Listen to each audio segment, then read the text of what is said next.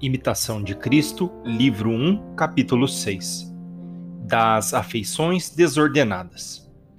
Todas as vezes que o homem deseja alguma coisa desordenadamente, torna-se logo inquieto. O soberbo e o avarento nunca sossegam.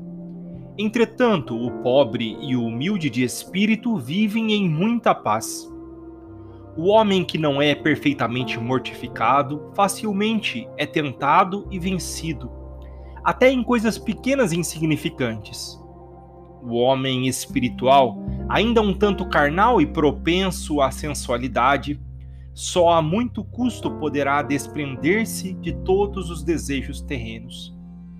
Daí a sua frequente tristeza, quando dele se abstém, e fácil irritação quando alguém o contraria.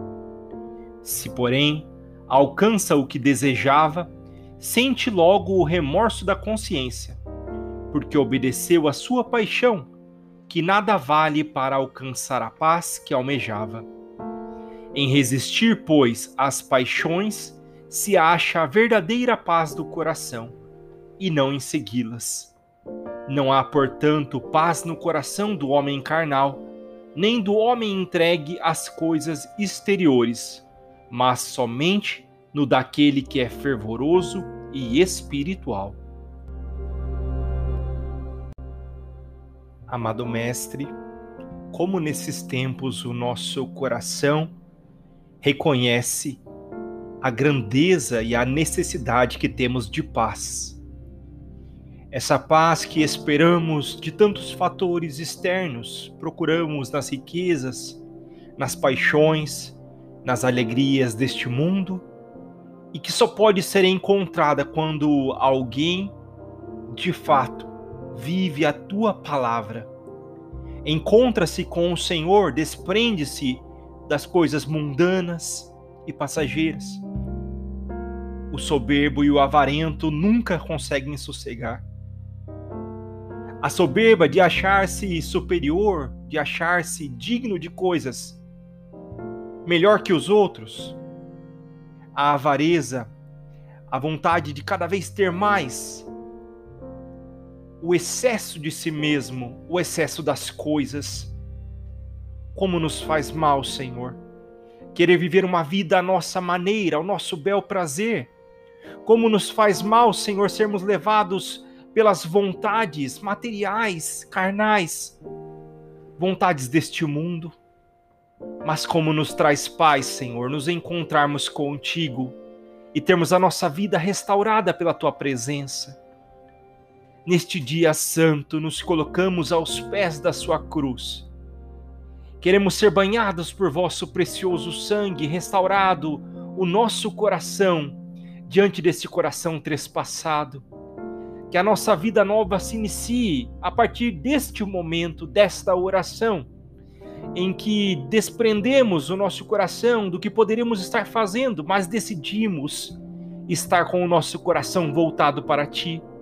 Cristo, queremos te imitar. Cristo, queremos ser como vós.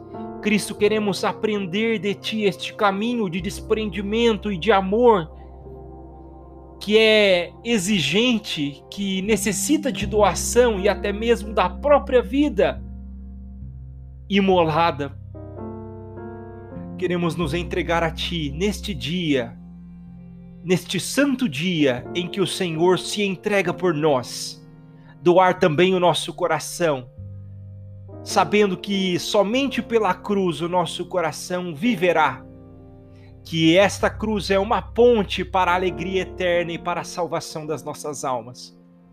Nos permita neste dia, Senhor, nascer de novo, nascer de Ti ressuscitar contigo também neste santo sacrifício, matar aquilo que é material e pequeno, para ressuscitarmos contigo num corpo glorioso e vitorioso.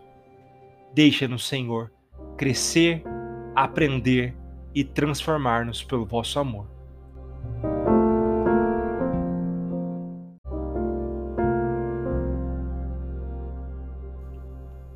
Pai nosso, que estais nos céus, santificado seja o vosso nome. Venha a nós o vosso reino, seja feita a vossa vontade, assim na terra como no céu. O pão nosso de cada dia nos dai hoje. Perdoai as nossas ofensas, assim como nós perdoamos a quem nos tenha ofendido. E não nos deixeis cair em tentação, mas livrai-nos do mal. Amém.